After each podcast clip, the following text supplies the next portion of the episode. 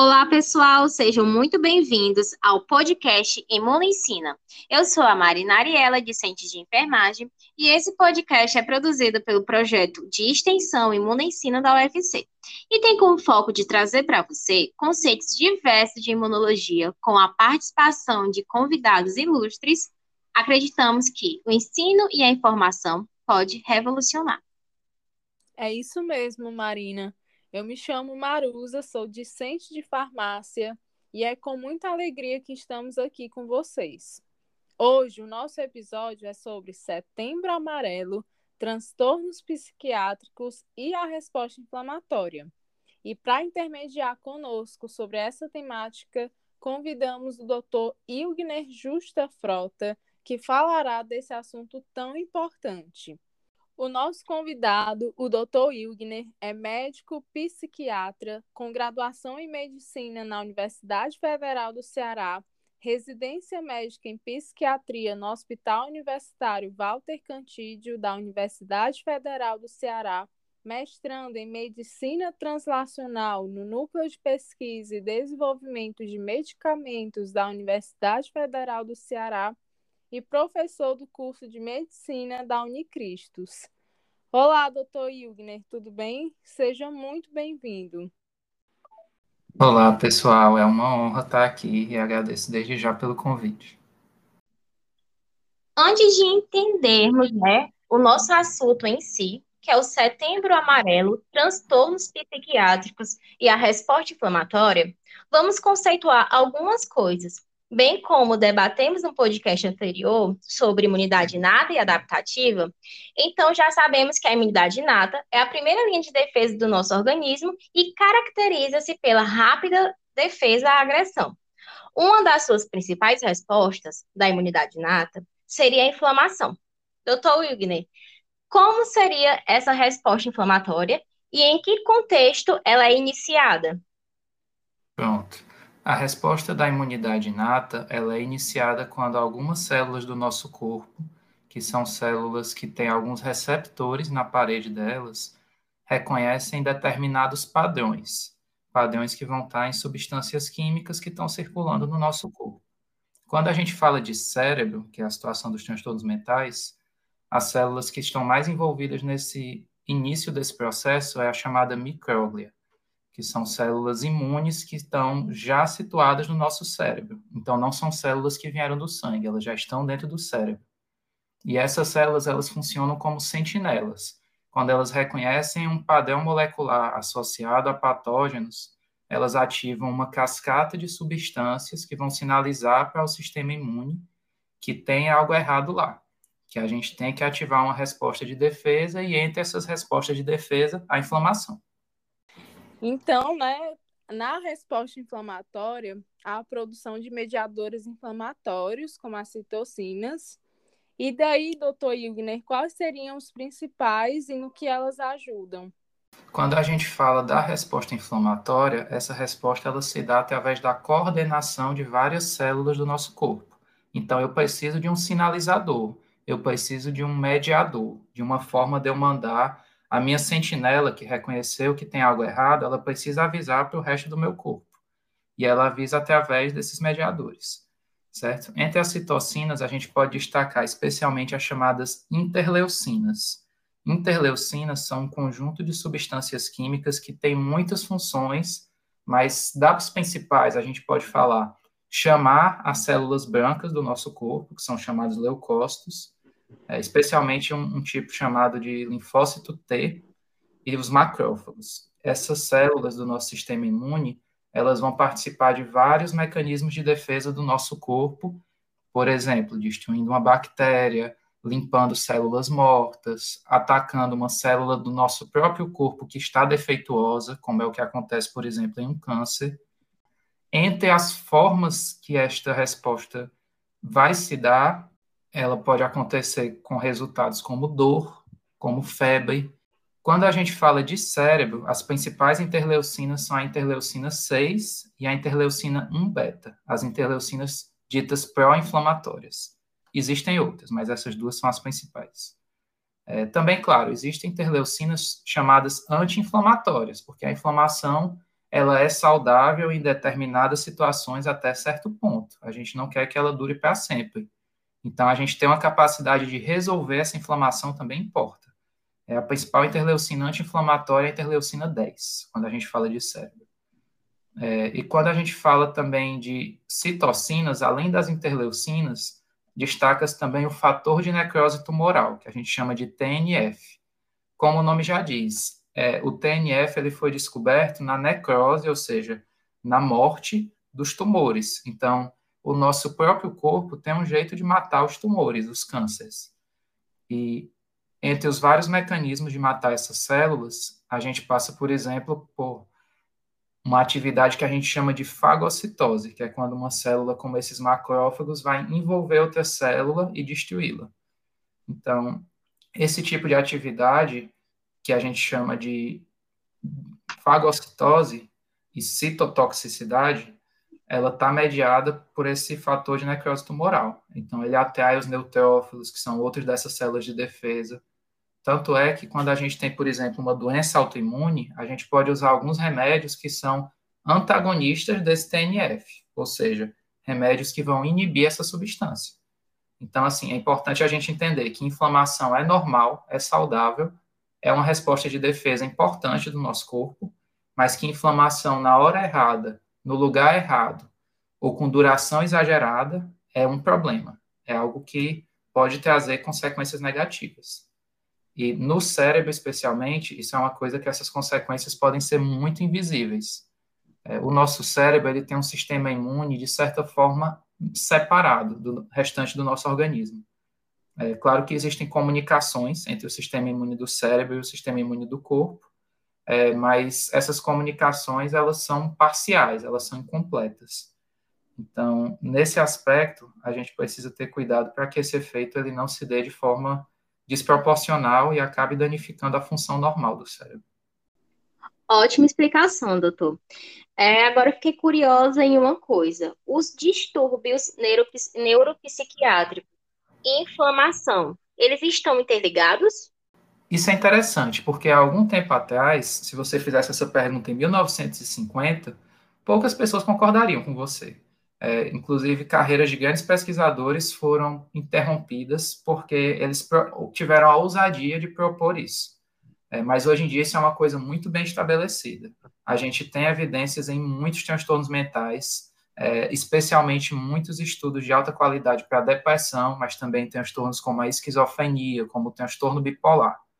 É, a gente observa, por exemplo, se você pegar pessoas com depressão e fizer um exame de sangue nelas, é, você vai encontrar, na média, níveis maiores de interleucina 6, de interleucina 1 beta, de TNF, no sangue das pessoas com depressão.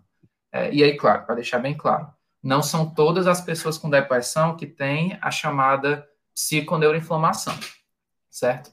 É importante a gente deixar isso claro, porque depressão é uma doença que varia muito de uma pessoa para outra. Mas existe um determinado grupo de pessoas com depressão que está, sim, muito inflamado. É, e a gente tem até uma certa evidência circunstancial para isso. Por exemplo, existe um, uma citocina que eu não mencionei, mas que também está envolvida na inflamação, que é o chamado interferon alfa. O interferon ele é uma citocina envolvida na defesa natural do nosso organismo contra os vírus. Então, para algumas doenças causadas por vírus, o que é que a gente, como médico, faz? A gente pode dar a injeção do interferon para ajudar a matar esse vírus. Mas olha que interessante foi observado que em pessoas que têm essa injeção de interferon alfa, para hepatite C, por exemplo, ou para alguns tipos de câncer, cerca de 40% dessas pessoas desenvolvem depressão. Ou seja, esse interferon está matando os vírus sim, mas não está fazendo só isso. Tem algum processo cerebral que ele está provocando que, em última instância, pode causar depressão. E aí, claro, para deixar bem claro, correlação não implica causa é, a gente observa que pessoas com depressão têm o cérebro inflamado. Mas daí para que a gente diga, e também para deixar claro, quando eu digo cérebro inflamado, eu não estou falando de alterações estruturais do encéfalo, como eu posso pensar, por exemplo, de uma pessoa que teve um AVC e que de fato morreu uma parte do cérebro. Não é isso que acontece na depressão. São alterações mais sutis, mais localizadas. Tanto é que se você, por exemplo, realizar um exame na, no nosso cérebro de uma pessoa com depressão, você não vai ver grandes alterações, grandes regiões mortas do cérebro. Você vai ver um cérebro que, grosseiramente, olhando a grosso modo, parece estar normal, na maioria das pessoas com depressão. Mas que, a um nível molecular, a um nível microscópico, existem alterações lá, pelo menos em algumas dessas pessoas com depressão, que estão causando uma inflamação. E aí existe uma grande discussão se essa depressão inflamatória, podemos chamar assim, se é um subtipo diferente de depressão, talvez, quem sabe, um subtipo mais grave, um subtipo que precisa de um tratamento diferenciado, talvez até de um tratamento anti-inflamatório. Então, isso é uma coisa que, assim, ainda existem muitas pesquisas nisso, é uma área de pesquisa ativa, mas, sem dúvida, é uma coisa muito intrigante para a gente que trabalha com transtorno mental, assim.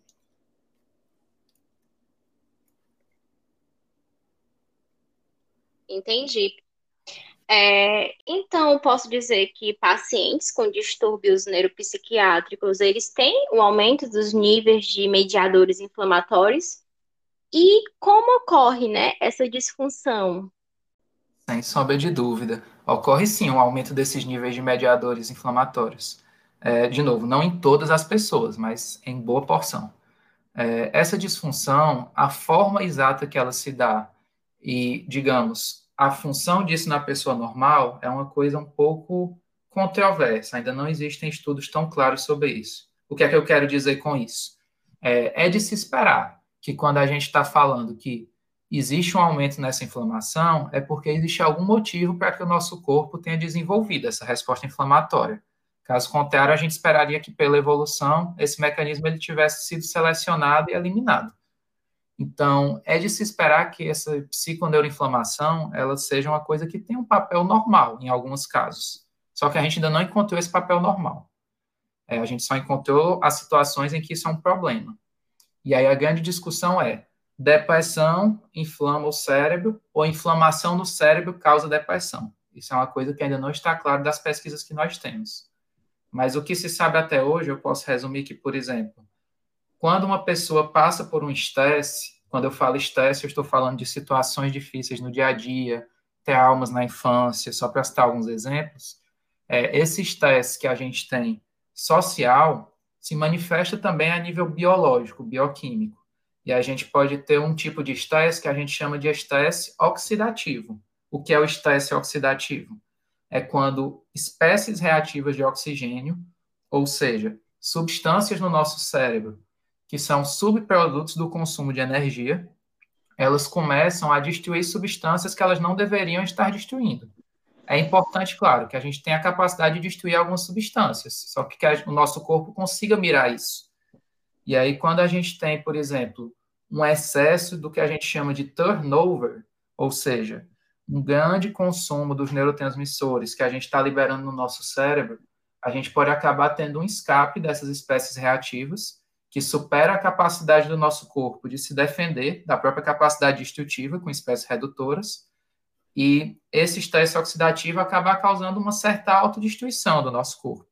E isso se tornar, de certa forma, um ciclo vicioso.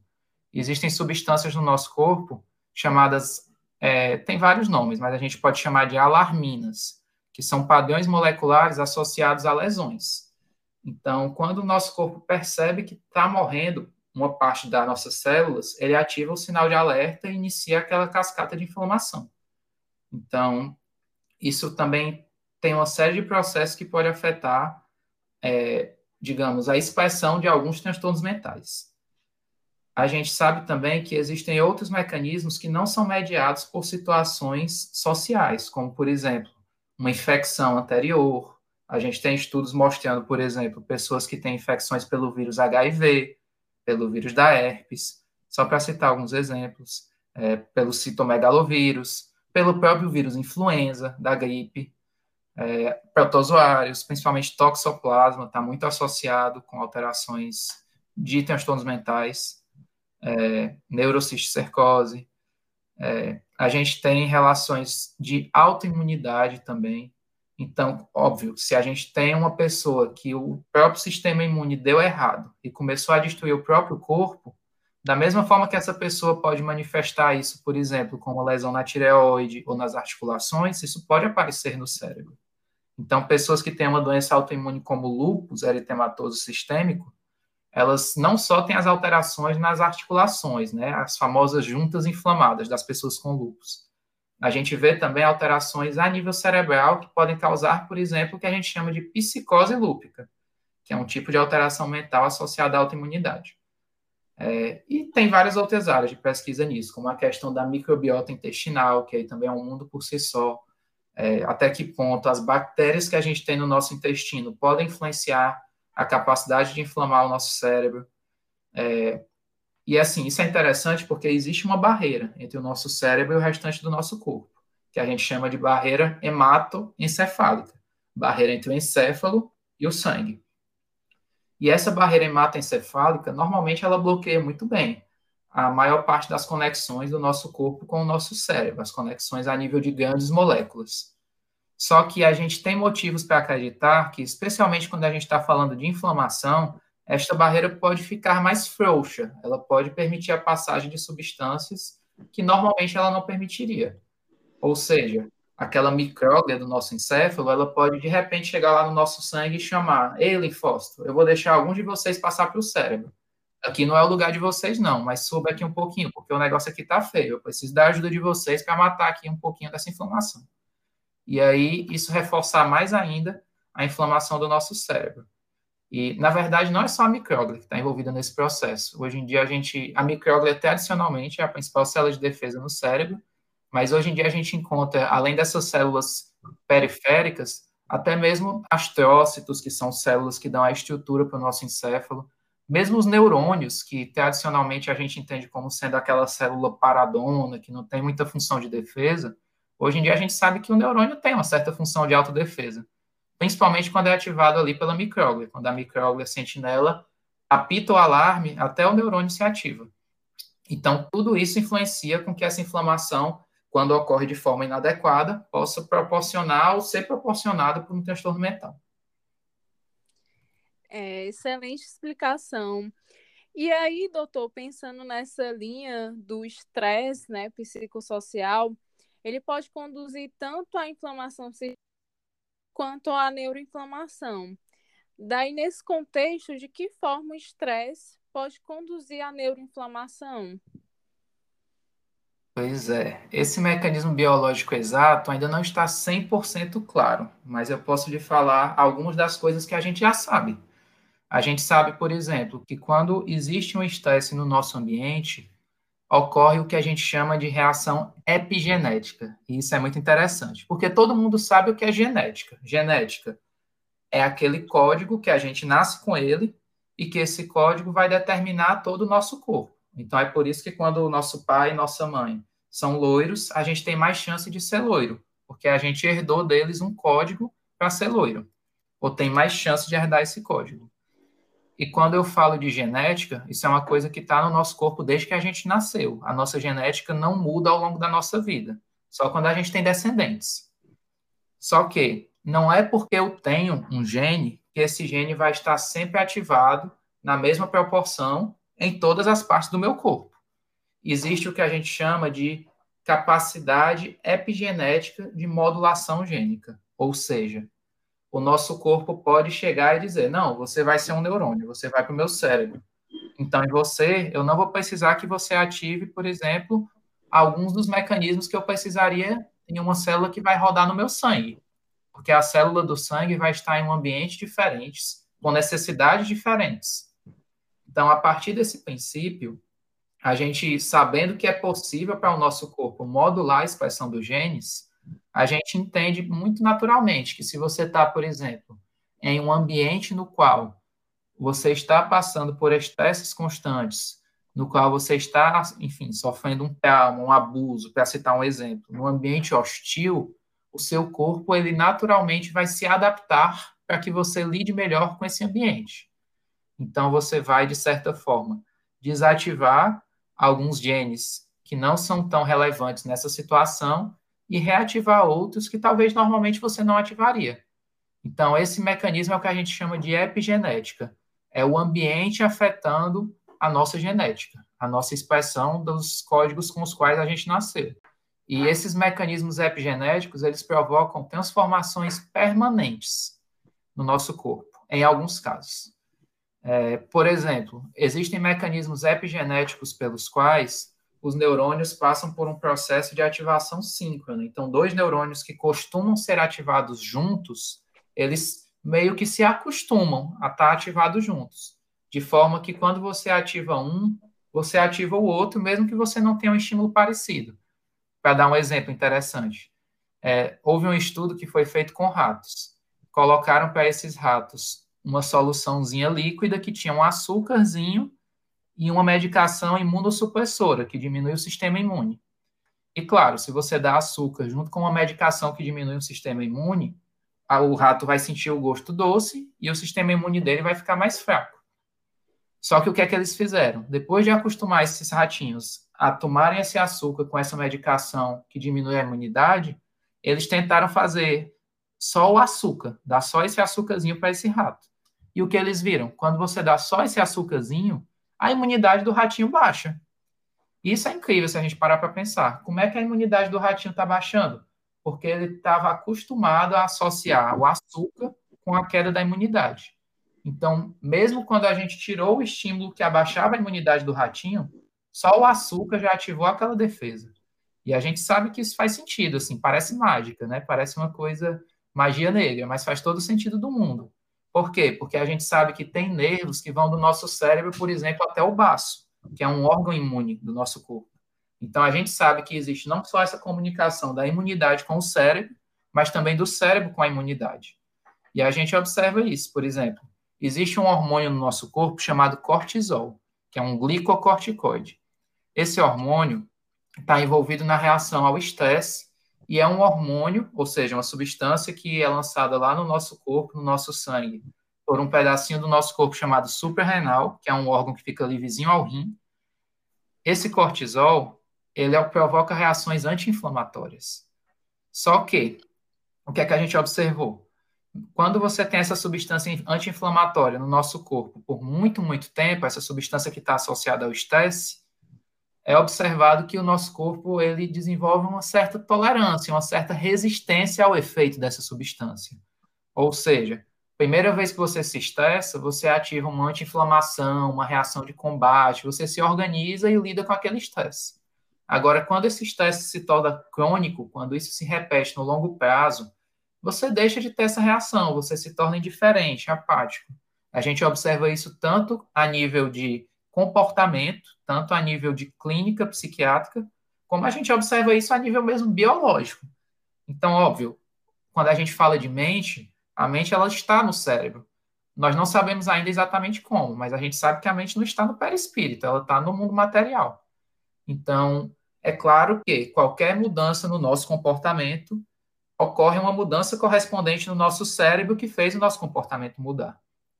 A gente pode não saber exatamente qual, mas sem sombra de dúvida são coisas que são correlacionadas. A exposição precoce ao estresse, né, abusos, violência, quando criança, pode levar né, esse aumento do estado de inflamação crônica, né? Porque eu queria saber da questão da inflamação crônica. Ela vai ser possível nesse caso? Sem sombra de dúvida. Quando a gente tem uma inflamação em resposta a um estímulo ambiental negativo, à medida em que esse estímulo vai se repetindo, a inflamação vai se cronificando. Então, isso é uma coisa sim que pode acontecer. É, lembrando, isto não acontece com todo mundo. Na verdade, isso não acontece nem com a maioria das pessoas. A maioria das pessoas, quando passa por um trauma, por uma situação negativa, Claro que a pessoa não acha bom passar por uma situação ruim, mas ela consegue, de alguma forma, através do que a gente chama de feedback negativo, ou seja, a capacidade do nosso próprio corpo de desinflamar aquela reação de inflamação quando ela deixar de ser útil, isso naturalmente vai controlar essa resposta inflamatória para a maioria das pessoas. Porém, existe sim um subtipo de pessoa e isso mediado tanto por condições biológicas que a pessoa tem de nascença, como por condições ambientais, ou seja, pelo ambiente que a pessoa viveu na infância, na adolescência, pela forma como a personalidade desta pessoa se consolidou e se formou, Isso vai determinar que existe um subtipo de pessoas que se torna inflamada cronicamente quando passa por um estressor como esse. E isso pode se manifestar de várias formas, como, por exemplo, dor crônica e como, por exemplo, um transtorno mental. Quais são os fatores de riscos associados à inflamação em transtornos de humor? Existe um mundo de fatores de risco associados. Alguns deles nós já falamos, como a questão do estresse ambiental, como as infecções graves, né, como eu já citei antes. Mas eu posso citar também, por exemplo, condições médicas associadas a condições inflamatórias crônicas, a condições médicas que vão causar anomalias imunológicas, né? Entre essas condições, a gente pode citar diabetes, doenças autoimunes, como artrite reumatoide, como esclerose múltipla. A gente pode citar o próprio tumor, pessoas que têm câncer, elas têm um estado inflamatório no corpo todo, não só na região do câncer.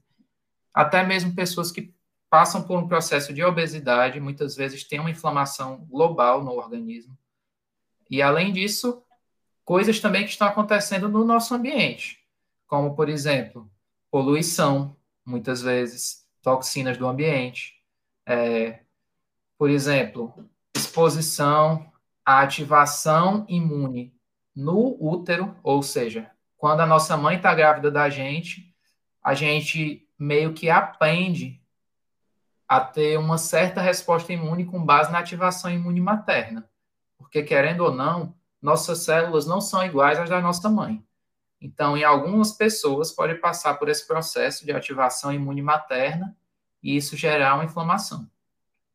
Entre outros processos, alterações na alimentação, e é muito fácil a gente entender isso quando a gente lembra daquilo que eu falei antes da nossa microbiota intestinal. Ou seja, nosso intestino não é um tubo vazio. Ele é repleto de bactériazinhas e de outros micro-organismos que estão ali ajudando o nosso corpo a funcionar bem, certo? Essas bactérias não são do mal, nem toda bactéria é ruim. E essas bactériazinhas naturais do bem, elas vão ter uma porcentagem de cada bactéria que vai depender em grande parte daquilo que a gente come. Então, quando a gente altera a nossa nutrição, a gente altera as bactériazinhas do nosso intestino e ocorre, pode ocorrer em algumas pessoas o que a gente chama de disbiose, que é justamente uma desordem, um desequilíbrio dessa microbiota intestinal. E dessa disbiose pode acontecer uma disfunção, nisso que a gente chama do eixo intestino-cérebro. Ou seja. Entendi, doutor. Então, né, o senhor falou sobre lá no estresse, né, cortisol e os glicocorticoides, né, usados, eles ajudar a induzir a inflamação. Então, então é, qual seria a de alguns medicamentos, como os glicocorticoides, com os distúrbios neuropsiquiátricos? Existem uma série de substâncias anti-inflamatórias. Então, se eu estou lhe falando que a inflamação pode estar envolvida nos transtornos mentais, nada mais natural do que eu pensar: nossa, será que um anti-inflamatório não pode reduzir o transtorno mental? E os glicocorticoides estão entre os anti-inflamatórios mais potentes que a gente conhece. São anti-inflamatórios que existem de forma natural no nosso corpo, mas podem também ser administrados na forma de comprimido. Por exemplo, são os famosos corticoides. Com certeza vocês já ouviram falar da prednisona, da dexametasona. Qual é a questão? Esses glicocorticoides, eles não são só anti-inflamatórios. São medicações que elas desordenam uma série de funções do nosso corpo. Elas podem causar, entre outras coisas, ganho de peso, podem causar disfunções, inclusive cerebrais, inclusive até mesmo psicose provocada por uso crônico de altas doses de glicocorticoides. Então, são medicações que, se a gente puder evitar, puder usar uma medicação mais segura, é melhor. Mas, de qualquer maneira, existem sim pessoas que, em alguns estudos, testaram os glicocorticoides para melhorar transtornos mentais. Só que a eficácia foi bem controversa mesmo nas pessoas que têm esse padrão de transtorno mental que parece ser inflamatório, os glicocorticoides eles tiveram uma eficácia duvidosa. Alguns estudos com pequena eficácia, mas via de regra, nada que permitisse que esse tratamento se consolidasse como um tratamento padrão para os transtornos mentais. É bem menos seguro do que os remédios que a gente costuma usar, que não envolvem esse mecanismo neuroinflamatório, e também com uma eficácia que aparenta ser menor. Existem também outros estudos com medicações anti-inflamatórias ditas não esteroidais, certo? Os glicocorticoides são um tipo de esteroide. E esses anti-inflamatórios que não são esteroides, chamados AINES, para citar exemplos, ibuprofeno, naproxeno, cetoprofeno, substâncias também muito corriqueiras. Todo mundo já viu um ibuprofeno em uma farmácia. Essas substâncias anti-inflamatórias também foram testadas. Elas são menos anti-inflamatórias que os glicocorticoides, mas elas são bem mais seguras. Porém, a eficácia dessas substâncias também foi questionável, também foi duvidosa. É, uma coisa interessante, vocês vão lembrar que eu falei há algum tempo atrás, existem substâncias anti-TNF, que é uma daquelas ditas citocinas, um daqueles sinalizadores de inflamação. É, esses anti-TNF, eles já existem, são usados na artrite reumatoide, por exemplo. Então, algumas pessoas decidiram, nossa, será que se a gente pegar esses anti-TNF e der para quem está com algum problema mental, será que essas medicações elas não vão ser eficazes? É uma ideia promissora. Porém, como são medicações ainda muito caras, medicações que também têm algumas preocupações significativas com a segurança, existem poucos estudos em pacientes que já não teriam outro motivo para usar os anti-TNF. Por exemplo, uma pessoa que tem uma artrite reumatoide, ela já vai usar o anti-TNF pela artrite reumatoide. Então, se eu tiver uma pessoa com artrite reumatoide e depressão, talvez faça sentido eu tentar um anti-TNF, por exemplo. E nessas pessoas, de fato, existem alguns estudos mostrando isso. Quando eu dou medicação anti-TNF para uma pessoa com artrite reumatoide e depressão, ela não melhora só da artrite reumatoide, ela melhora também da depressão. E claro, fica a dúvida: será que ela melhorou da depressão porque ela melhorou da artrite reumatoide? De fato, é deprimente a gente ter muita dor nas juntas, as juntas muito inflamadas, isso obviamente é uma coisa que causa sofrimento? Ou será que de fato foi um efeito direto dos anti-TNF? Mas isso é uma coisa que tem muitos estudos em cima disso. Existem estudos, inclusive, com antioxidantes, né? Vocês vão lembrar que eu falei do estresse oxidativo. Então, os, os ditos antioxidantes, eles vão reduzir a oxidação, reduzir essa ação do oxigênio, de destruir as substâncias ao redor, de gerar o que a gente chama de radicais livres. Esses antioxidantes também são uma área de pesquisa ativa. Até agora, nós não temos nenhum antioxidante bem estabelecido no tratamento, pelo menos não que a gente saiba, às vezes acontece de depois que a gente descobre algumas coisas, a gente descobrir, nossa, aquela medicação que funcionava e ninguém sabia por quê, talvez fosse por um desses mecanismos novos que a gente descobriu. Mas até agora, embora seja uma área muito interessante de pesquisa, nós ainda infelizmente não tivemos nenhum remédio novo descoberto com base nessas teorias. Excelente explicação, doutor Ilgner. Vou passar aqui para a Marina para ela finalizar mas, de antemão, muito obrigada pela sua participação. Chegamos ao fim desse podcast que está repleto de informações sensacionais. E o nosso intuito é informar com qualidade você com diversos assuntos sobre imunologia. Muito obrigado por aceitar o nosso convite, doutor Igner. Sua participação foi de extrema importância. É, o senhor poderia informar quais são as suas redes sociais? Eu que agradeço, Marina. É, eu, vocês podem me encontrar no Instagram, na rede social do Instagram, com arroba Ilgnerpsic, isso é I-L-G-N-E-R-P-S-I-Q, e lá vocês podem ver também um pouco do material que eu já produzi de conteúdo tanto científico como para ajudar no conhecimento dos transtornos mentais em geral. Excelente. E você, ouvinte Monicina Podcast, já segue nossas redes sociais? Anota aí, arroba Projeto Imunicina. Vai lá conferir nossos conteúdos na íntegra. Muito obrigada pela audiência. Até a próxima. Tchau, tchau.